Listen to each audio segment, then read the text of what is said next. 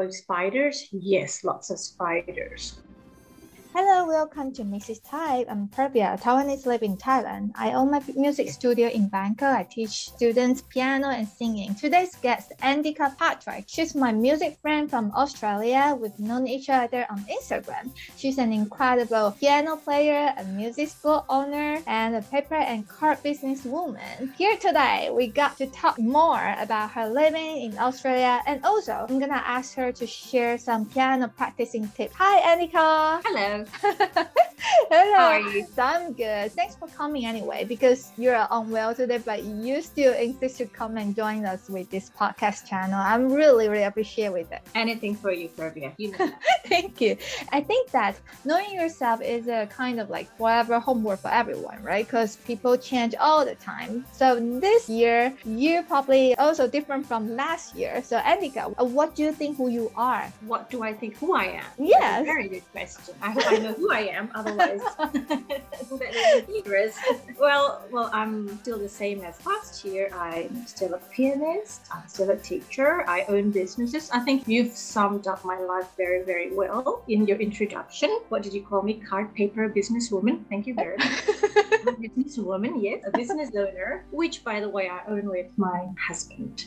So we are both partners in life and also in our business. Yeah, so that's basically my life in short sentence. But the only difference is now I'm in Melbourne, Australia. Yes. Last time I spoke to you, I was in Jakarta, Indonesia, where I was born. right? Yes. So I, I don't know if we've talked about it in the previous Insta Live. I was born in Indonesia. I grew up in Indonesia, Jakarta, and also Australia. So do I see myself as Indonesian or Australian? I just see myself as a good human being. Oh, so uh, what's the difference between these two countries for you? Okay, well, it's very different. Climate wise, it's very different. You know, in Indonesia, it's always humid, as I would imagine Thailand would be. It's almost always 30 degrees or 28. Yeah, very hot. Exactly. You probably need air conditioning in every room in the house or an apartment that you live in. Yes. You die because the heat. For us girls, you know, our hair goes really, really messy, which is not good. But in Australia, we have more seasons, of course. When it's cold, it's really, really cold. So your climate wise is very different. You've not been in Melbourne. Melbourne is a little bit like UK, so you can have three seasons in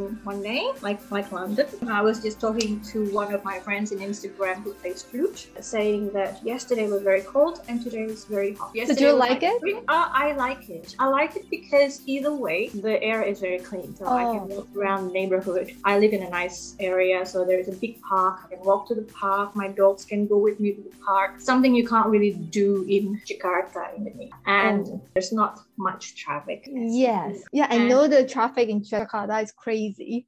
yeah, I, don't know how, how it is compared to Thailand, but it's in Jakarta it's really really bad. Um, English would be more of my first language rather than Indonesian because you know I'm married to someone who speaks English and my brother speaks English twenty four seven. So yeah, I think I, I definitely like Australia, but Yeah. if people ask, do you see yourself more as Indonesian or Australian? That's a very difficult question. I just like to say I'm a citizen of the world. Okay, there's one more question. Like, do you have two passports from Indonesia and also Australia? Oh, that's a very good question. I saw that on the list. Um, no, I have one passport at the moment, which is Yeah. Indonesia, because um, my mom and dad are both Indonesian. Yes. Dad's grandma was Dutch. Oh. So yeah, so some I've got families who have Dutch passports. Lots of part of my family who has either American passport or Australian passport. Now you see why I see myself more as a citizen of, of the world. But at the Oh. moment, I hold Indonesian passport. In the future, we'll see because I'm taxed in both countries, Australia and Indonesia. So we'll see. we'll see. so you also pay tax in Australia? Yeah. Oh, really? Yeah, because I earn money teaching here, and we've just started a property business with my husband as well. So we're, Oh. we're earning money in Australia, so we pay tax, right? But in Oh. Indonesia, the tax is a progressive tax. So the more you earn, the Yeah. more tax you pay. so yeah, It's pretty um, high, right? I think the tax in Australia, in UK, in you know the developed countries. In Australia is high. However, Yes. the progressive tax in Indonesia is very, very high. Very high. It can be as high as 30%. That's Yeah. very high. So imagine if you earn 100,000, how much you pay in tax? That's quite a lot, right? And that's Ah. why people put their money in Singapore. And I don't know. I mean, I don't have so much money to put Somewhere else. but all I know is I'm paying a lot of money. You're a, a good citizen anyway. Oh, well, you have to be, you know, like in Australia, you get really, really good health care. So if you have a friend coming over to Australia, it's one thing that's going to look forward to the good he- health care. Even for pets, I, I, I brought my dog to the vet the other day. The standard is very good. And, you know, you wouldn't believe I actually paid almost the same amount in Jakarta compared to the one in here. Oh. Even for a pet bill. So there's a very good standard of living in Australia. Yeah. Oh, But to answer the questions, I've got one passport, but I have two residencies, and I have a long-term residency for Europe. why, why Europe? I don't know because I guess they see me. Oh, it's her again applying for a tourist visa, so let's just give her five years. So you know, but you, you didn't pay tax in Europe, isn't it? no, no, no, no, no, no. It's just you know, as an Indonesian passport holder, as you probably what are, you Thai passport holder or Taiwanese? No, no, no. I'm Taiwanese. Taiwanese, right? Yeah, So when you go to Europe, you have to apply for a visa, I do. for a permit to enter as a tourist. I think it's tourist. I forgot about the visa part, but it's quite easy for Taiwanese to travel to Europe. Oh yeah, yeah. It's, it's, it's easy as long as you can prove that you have a job and you're not going to be, you know, a bum in their country, beggars and that sort of thing. Yeah. get it right. Yeah. It's so easy now to travel. However, a lot of people apply and they get they want one month, they get a month. I want one month, and I'm always being given five years. So not that I'm complaining, Yeah. but that helps a lot because you know I travel to Europe quite a lot. Oh yeah, I know. You stayed there for a long time last year. Yes. yes. you traveled there for so long. Yes, yes. I remember you texted me in Instagram. Are you still in Europe? that was funny. That- that's really nice. Everybody wants to travel in Europe for, know, for a long time, or traveling somewhere for a long time. That's everybody wanted. I want that too now. Can I do that too now? Please. Yeah. So I wonder because just now you share part of Australia because I what I think I've been there for working holiday and yeah, but at that time what I think was a little bit the dark side of Australia. I- This is you or your friend? Sorry, you or your friend? Me, me, me. I was I- there. Yeah, I was there and I met friends there, but most of the friends I met there, they're Taiwanese. So we're like a Taiwanese group in Australia and we went like working holiday and then travel. And what I saw was racist problem. Really? Yeah. There's one time we, we were there and then we went to the restaurant Uh-huh. and then we asked that, oh, so can we sit beside the window? Uh, the restaurant owner was like, no, um, it's already reserved by someone else. Then Right. he led us to the very, very indoor and privacy seat. Then, closest to the kitchen or toilet. Kind of probably, yes. And then few hours later, I saw, wow, whoever sit beside the window, they are foreigner. Whatever the foreigner I mean is like, you know, with the blonde and blue eyes, that kind of foreigner. oh, so I. instead of Asian face. So that was the time that I had a very deep impression was like, oh, this is the other kind of racist, isn't it? That's not good. That's so sorry that you, you had to experience that, especially coming as a tourist who's probably spending money in Australia. Yeah.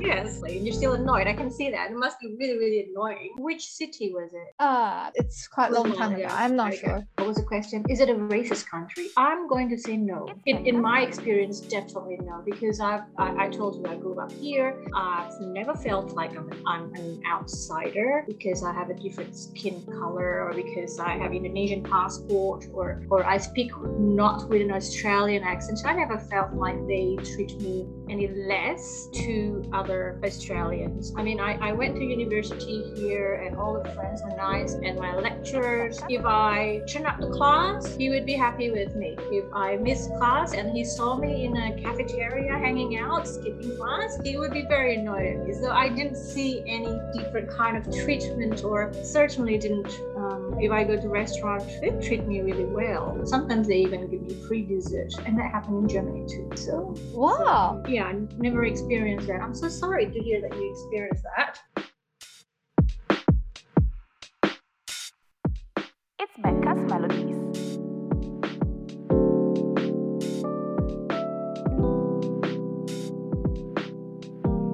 Also, my friend want to ask that in Australia, how's the pandemic situation there? From what I read when I was tested, I was just waiting for a long time. I told you that. Yeah. So I was scrolling on my mobile phone, and it says that starting from next week, basically, you don't really need to wear a mask when you go to malls or public places unless Yeah. you go to concerts or hospitals. University depends on its institution, so it's no longer compulsory. But it was really bad at one stage uh, in, in January when I was just moving between houses. You know, Omicron was increasing, spreading so fast, right? I saw your status that you were unwell as well, and you probably saw my status that I was unwell. That we wanted to get tested, we wanted to buy those test kits to keep at home, and it was just sold out everywhere. Oh, so It my was- friend should bring some test kits there.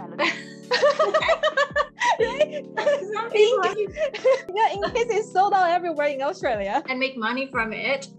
Oh yeah, yeah, good business. Yeah. Good business. That's a business idea. Well, right now it's, it's accessible. I went to the chemist for the antigen, yeah, and you can buy it. I think it was two dollars a kit. So, and then you go to the supermarket and they have it at the counter. So, so they obviously took care of the situation, and it's slowly opening up. But it's, this businesses are suffering. When you walk around in malls, you see some cafes closing down. Oh, same like Thailand. Yeah. Yeah, I have friends who used to have businesses in several malls, and she and other friends closed their business as well. They couldn't survive because we had the longest lockdown in Mm. Melbourne. We, In the world, it's in the world. have yeah the longest. You can just Google it. Melbourne has the longest lockdown. So what about the concert? You just mentioned that you can go without wearing mask, and the concert now already Mhm. holding in Australia because Thailand is still online. Oh, I Yeah. think a lot of people still prefers. I, I've Basically. got back in contact with some musicians here as well, and they Yeah. still prefer to do online, like what we do, because it's just safer and it's more convenient after you finish playing, and then you can start teaching. You know, it's just you don't need to travel, and you're definitely not exposing yourself and your family to, to this virus. You know, rapidly spreading. But there are some. I think they're just limiting the numbers. Say, for example, if it's available for 200, then they would they would sell tickets for 25. So Mm. capacity um, limitations, they do that. You do have to wear mask if it's a concert, maybe more like a rock or pop concert that is over 3,000. At least that's what it says in the government website. Oh. So I have to check again. Looking forward to to open everywhere, not only Australia but also Thailand and even Taiwan. You know, Taiwan is really strict so far. If you- enter this country, you have to quarantine 10 Oh. days or 20 days. I cannot remember, but it's really inconvenient for us to go back. So yeah, I, I really look forward to everywhere to open soon. Yeah, yeah. We've, we've just opened our borders actually. Not, um, just Monday, just gone. Melbourne just opened its border. I know there are some parts of Australia, like uh, WA, that's still closed. Yeah. It's not opening its borders yet. Mm. We've got some Insta friends that share the same Insta friends, and Yes. they're from WA, and they they can't go outside WA. I'm sorry, Kirby. I'm just going to have to close the door for a second problem. and leave to myself. Yeah, I'll okay. join you again very, very soon. Okay? Don't worry, don't worry. It's Becca's melodies. Here now, let's play a quick question and answer game. I'm gonna give you So- every question three seconds to answer, okay? Oh my god, I'm really bad with time. As you know, I'm always late for everything. So three seconds be longer than three. I'm sorry in advance. Don't worry, I'll give you 3.5. okay. Thank you so much. Yeah, and then there will be only five questions. So don't worry, that's really short, okay? Number one, please choose only one of them piano or eating. Eating, of course. yeah, I know that you really love to eat. That's what you told me. I can't. I can't live without eating. it's, a, I can't learn piano. I can't practice piano without eating. it's for your surviving, right? yeah, eat to survive. Exactly. Number two, so what's your favorite Disney princess? Oh, that's hard. the one in Aladdin, I guess. Oh. Jasmine. Jasmine. Yeah, yeah. Yeah, yeah. I like I love the current one, the recent one that she played. Uh, that's her Naomi Scott. The one that she's more modern. Question three: Which piano repertoire do you think it's the most beautiful but hardest in the world? Well, I think there has to be different. I mean, it's it's just very very personal. Like Yes. for me, maybe easy for you. You know, beautiful for me, maybe for my teacher.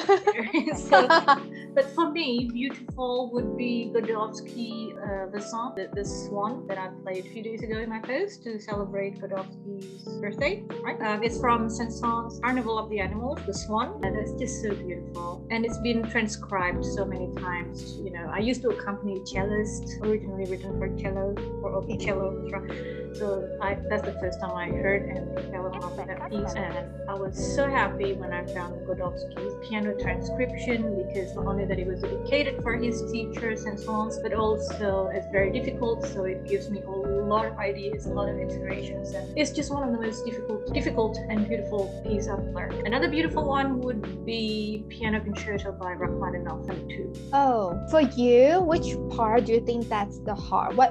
Why do you think it's hard? Like you say, everybody thinks the hard part is different, right? Like for me, I think that the big hand, I, I don't, I don't, I'm afraid to practice listening out because I found that his hand is really big to me. so, what is uh, the hard part for you? Oh, okay. I'm sorry. I, I misinterpreted your question. I thought you asked me what is, you know, name the title of the, the most beautiful piece you've played, which was. But yeah, yeah, that's the question. I don't know why I'm just came up with a, the other. Right, don't worry. The, the difficult one for me, Liszt would be difficult, but I find, you know, I just did the recording for French music. I found French music is very difficult. Ravel and Debussy. If you're not in French music, if you don't want to devote time to be detailed, I Yeah. would recommend you take French music Yes. because otherwise it just sounds not the way they intended it to be. You know what I mean? With romantic music, it still sounds, oh, that's nice, kind of thing. With French music, if you Yeah. don't approach it with so much details, it sounds, okay, I don't understand that. Is it supposed to sound like that? It's not as transparent. There's just so many layers of it. So for Mm. me, that's both beautiful and also difficult. Uh, so the most difficult one I've played, of course, would be La Valse by Ravel. Uh, Yes. Yeah, Liszt is difficult. Wars Liszt is difficult. Uh, some Beethoven is difficult too. I, w- I got asked this so many times in Instagram. What's the most difficult pieces of music, of piano pieces? And that's just so difficult to say. I mean, my answer today will be different from yes, sir. next month, right? Yeah. and I can't say this is difficult, and then next month I would encounter contemporary ones that's just very atonal and changes time signature every bar. That's Mm. challenging. That's difficult as well. Yes. So my answer will different. So I I can't rank it. Some people can rank it. You know, they said number one Liszt, La Campanella. Ah, that's a lot of people say hard. Yeah, exactly. what else did they say? Oh, number two, Chopin. Um, revolutionary etude. You know, the one with the heavy left Yeah, hand. Yeah, of course that's difficult. It's showing off your left hand skill. It's difficult. Would it be the most difficult one? It's very difficult to rank. But why would I say something would be difficult? Like you, I don't like big stretches because I have small hands. Um, but maybe because I've played quite a lot of Liszts, Yeah. so I know how to Move. yeah how to Mm. move and how what to bring out it's never he wrote just to be difficult there's something about his writing as long as you understand it maybe it's difficult to stretch you can break the voices right Yeah. or you can make it with the left hand you know there's so many things that you can do. And why did i say that ravel La Valse was difficult? Well we are so used with treble for right hand and bass clef for left hand Yes. whereas the La Valse there are many that is written with treble treble bass clef and it's not so much that it's optional. We, we see that in this but if you learn from a ravel specialist that he actually wanted you to do them all. So that's why it's difficult. You have two hands but you have three. Stop come on man. Mm. But because just now you also mentioned that from Ravel, you have to do a lot of with detail. But how do you improve your details? how do we become very detailed in our playing is to practice in detail. I used to be practicing, okay, I'm gonna go from beginning to the end, learn the notes, and then add in the pedal, and then I'll add in the details later. Then I grew up and learned that that's not the right way of doing it. Oh, Yeah, I used to learn from the beginning to the end yeah. the details, and then you memorize it. That's how we learn. Yeah. Exactly. Yeah. And then I grew up and knowing that no, that's not the right way. Mhm. So the details and memorization would have come from the very moment you decide you want to learn the piece. So if it's difficult, then you just take your time. I mean, when I learned from the La Valse, I just didn't set a time that I'm going to finish this in a month or I'm going to finish this in two months. I, I don't set times like that. It's just however long for me to soak in all the things that is that's there. And sometimes it takes weeks. Mm. I don't know, maybe because I'm not very bright or something, but it takes weeks. No, I, I think you're right. Like details takes time. We sometimes ignore that, and it makes sense that detail is more delicate thing. So that's why it takes time. I was also asking by a lot of students, like, why am I like doing so slow? And they also give me the time schedule. Usually, I give the student time schedule, and now they give me back the time schedule. Like, how much long do I have to take to learn for this piece? I said, no, we have to Oh, do details, oh so that's why you have to slow down. oh no, yeah, yeah, yeah. Yeah, they do that, don't they? They- It's like, how much longer do I have to learn this? Oh, as long as it takes, sweetie, right? yeah. How long does it take for your mom to make lasagna? As long as it takes, you got time for her to do. Okay, mom, five minutes. Yeah. Lasagna. You, you, you just like cooking. Yeah. time. So here I would like to insert the message from our audience. Nicholas, he said that Hi Pervia, keep up with your music sharing and live podcast with fellow musicians. That's very interesting. Yeah, here I got Andhika to share with us. She knows a lot and I feel like really comfortable to talk with her. And that's always coming with new things. That's my pleasure. I learned a lot, Andhika. Yes, And- keep it up. Absolutely. Thank you. And then Kevin said, I shared your podcast to others and they like your voice and the content. Thank you. So, people, audience, please don't forget to subscribe this channel and leave the five star comment in your Apple podcast. okay, so. Absolutely. So Andhika, do you have any sight reading tip? I think that's a lot of students. Yes, like sight reading, which is like you haven't seen a sheet before, and then you have to pick it up as first time of playing it. So yeah, because some people they don't know what sight reading, so I'm trying to explain that anyway. Then Yeah, yeah, that's interesting. Um, people tend to hate sight reading. Yeah, let me try to remember how I actually really like sight reading now. you like it Yes, now. Do. okay. In in beginning, I used to hate it when I was uh, six, seven. Did you used to do like Yamaha or Suzuki or something in the beginning of your music journey? I started from Yamaha in group lesson, and I remember my parents always bring me late in the class, and I hated a lot. Oh, oh, I, I did start with Yamaha as well because that was the only thing that was available in Indonesia. And then we transferred to ABRSM, you know, the Royal London, and it became available.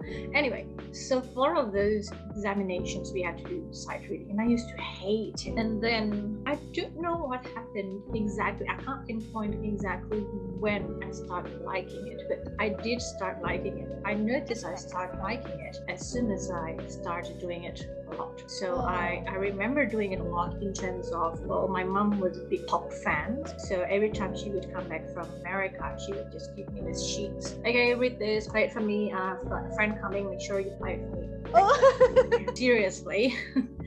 Anything like Natalie Cole, Celine Dion's, and you know that sort of thing, and even the oldies. I would have books of it, so then I would need to learn notes fast, Yeah. and I would need to learn what's the C A M seven, you know, those kind of chords quality. I think so. Basically, to cut a long story short, is the more often you do it, the- the easier it gets because it's just like reading another language. It We is a reading language. you just see it, oh my god, I'm going to do reading notes. No, it's like another language because the more you read English, the easier it is for you to speak, the more it easier it is for you to read the thick Harry Potter.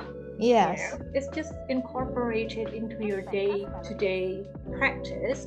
It doesn't Yes. have to be something classical, it can be something. Oh, However, something Yeah. you've heard before. I think you got very Yeah. good point. Like number one, that we're better to start with something that probably we're familiar with this song and Yeah. yeah, pop song or it doesn't need to be classical. And then you also need to do it more. And when you practice more, you feel more like Confident. interesting. Yeah, Yeah. confidence with this. two lines above the treble clef.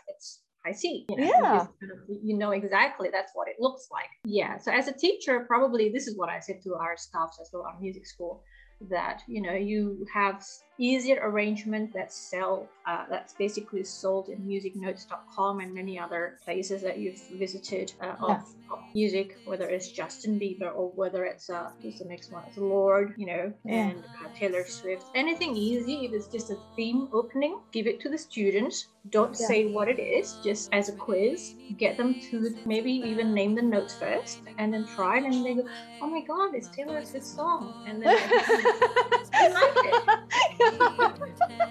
And then you get the sight reading on the left hand in the next lesson. So by the end of the month, you've got the classical, but you also have something they can play for the mom and dad. oh, okay. Nice suggestion. I, I really like it.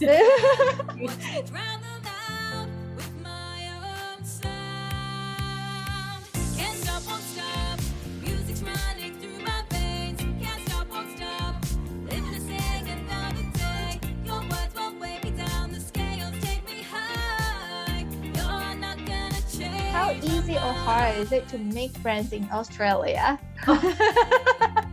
It's so easy. They're just human beings, just like us. like everybody. yeah, exactly. Honestly, that I never had any difficulty making friends here. I'm not a very extrovert person. I'm probably less extrovert. I'm more introvert compared to you. Yeah. Compared to my husband, I'm just crazy extrovert. but compared to you and compared to my brother, he's very extroverted. But I never had any problem um, making friends. And it's funny how sometimes in Asia, you I've heard this as well. People say, "Oh, how am I going to make friends there because I'm Yeah. different and I speak differently," kind of thing.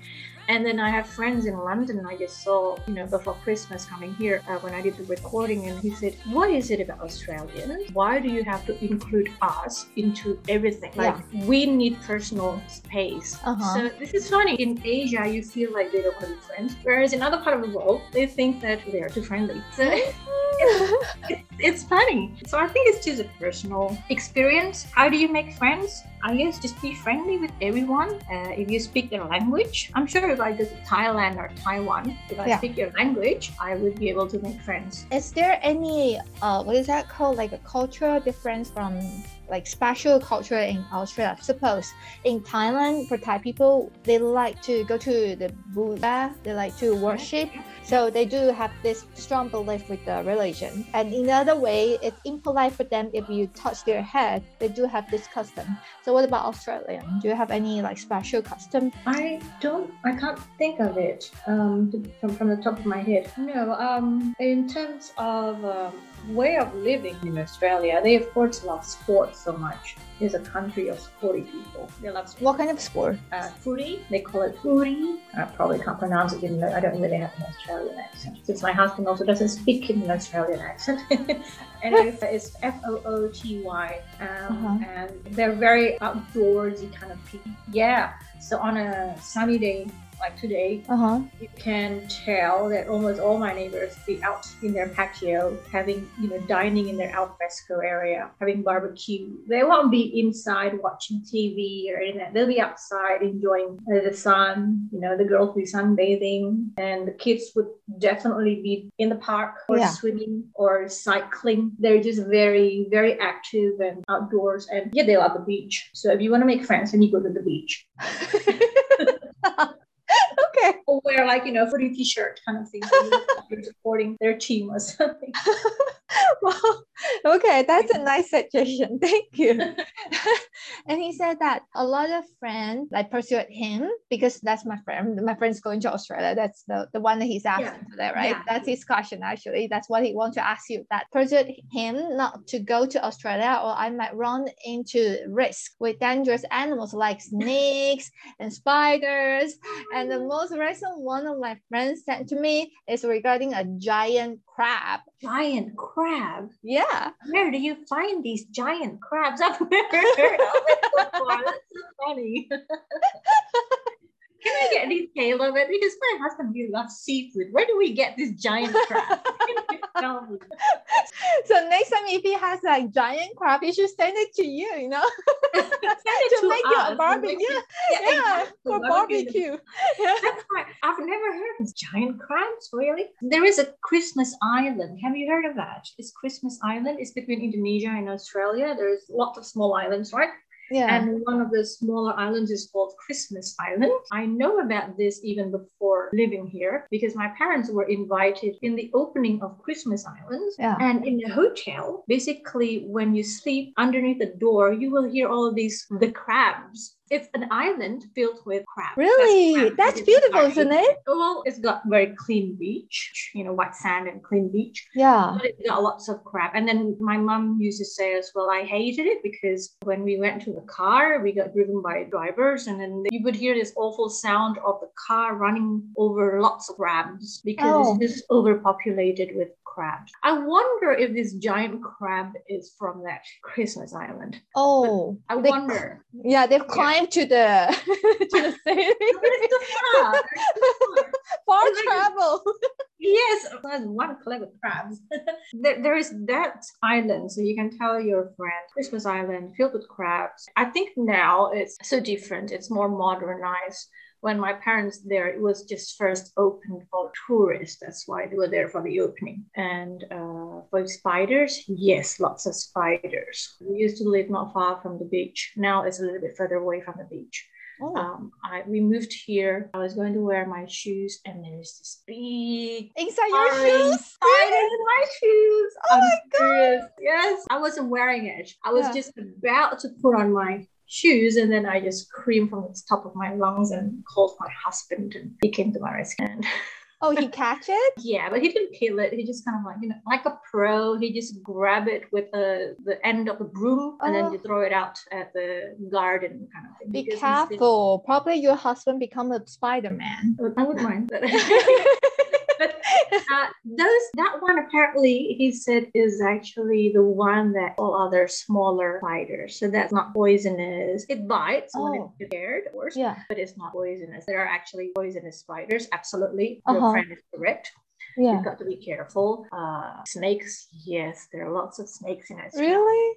Okay. Yeah, but if you go to Melbourne and Tasmania, which where we wanted to go, it's too cold. There won't be as many as if you go to I don't know Northern Territory, you know, the more hot area kind of thing. But I think if you live in the metropolitan, the city area, you don't really run into snakes. Although the park nearby my house has got a warning sign that looks like a snake, so maybe they do see snakes sometimes. I I think he doesn't need to worry about that because he just traveled from Thailand to go to Australia. Thailand also have a lot of snake and spiders. So yes, yes, Yeah, that's You not too much- cobras or something, right? uh, I don't know how to call their name.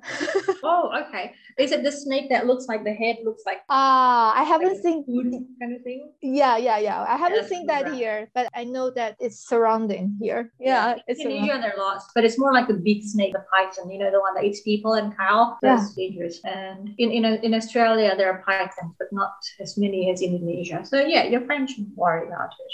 Yeah, I think at least like he's getting used to here, so no problem with his to travel there.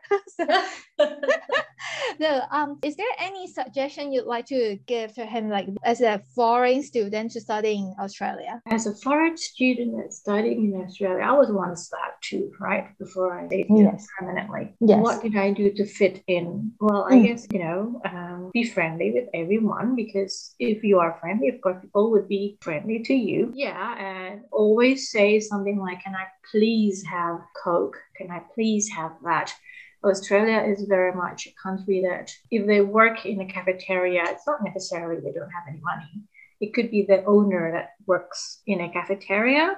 Yeah. So I, from an Asian country, sometimes they see people, oh, they work in a cafeteria, they don't have any money. That sort of um, strata kind of society, if, Ah. if you know what I mean. It's like, a, but at least in Indonesia, if you own a cafe, you wouldn't be working in a cafe as a waitress. oh, Right. Yes. Whereas in Australia, I have a friend who, who runs a very successful day and in Melbourne, and Yeah. she's always there serving the guests. And Mm. she doesn't wear expensive things, doesn't like Chanel and doesn't like things. She just likes meeting up with people and she just likes working in her business. And so, yeah, I think um, that's just very different to other countries as well. That, you know, you just be nice to anyone kind of thing, whoever wherever they are, whatever they do, uh, without being selective of their occupation or social, you know, uh, just be nice to them. And then as a student, okay, probably very, very overwhelming to see the library being having so many books and kind of thing.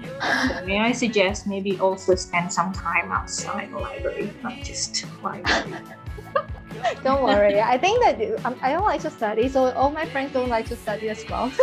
we won't we won't spend too much time on library for sure. okay.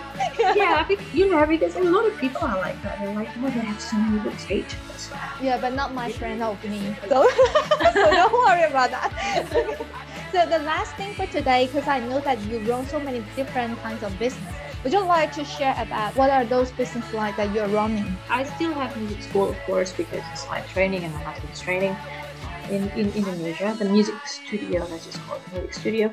And in here, we also run the piano studio. It's not yet a music studio. It may be a music studio in the future, but it's a piano studio because I still teach online. Yes. And then the other business is the paper business, art papier, which is um, my husband designs the wrapping paper, the stationery sets, the gift box cards. That's just his hobby, and that's he's very good at designing. He likes drawing and designing. And we deal with people who are like uh, Revlon, L'Oreal. Mm. Um, they well, L'Oreal owns Revlon but when it's Christmas, they usually make you know those sets that's sold in the department stores Yeah. that has maybe like a cleansing and then a toner and the set, and then they, they are put in a nice Christmas box. Yeah. Yeah, we do that. Oh, So design. very- yes, we, we design and also we have a factory that uses the box for the Oh. yeah yeah. So we do that.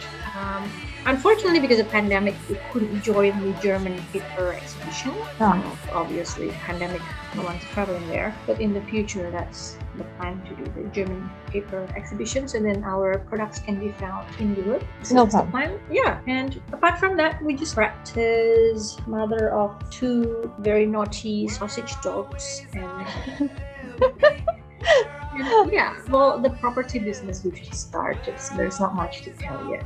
It's But that's great. I'll share every uh like your paper business. I'll share share the link in today's. Oh, great, great. And of course, uh, the other business side of things, is, of course, we can share the link maybe later Yeah. on of uh, the, the recording of the French Connection that I did in Switzerland. That's, uh, of course, will be available in Apple Shop, I think you call it, and Spotify and kind of thing. Although the link may not be available now, I'll send you the route. Okay, send it to me after this, okay? Thanks for coming today, Andhika. And it's really cool that you can share the insight view of Australian life to us. If you like today's episode, please press five star and share the link to your friend. Mrs. Thai is a bilingual channel. We invite the guests over the world. Quite many of them are musicians like Andhika. Go and follow Andhika Patrick if you'd love to know more about piano practicing tips. And I also love to know how do you think about Andhika? Uh, sorry, how do you think about Australia? do you like it or not? Please leave the comment and let me know your ideas. Thank you. Oh, that's so wonderful. You're so fluent at it.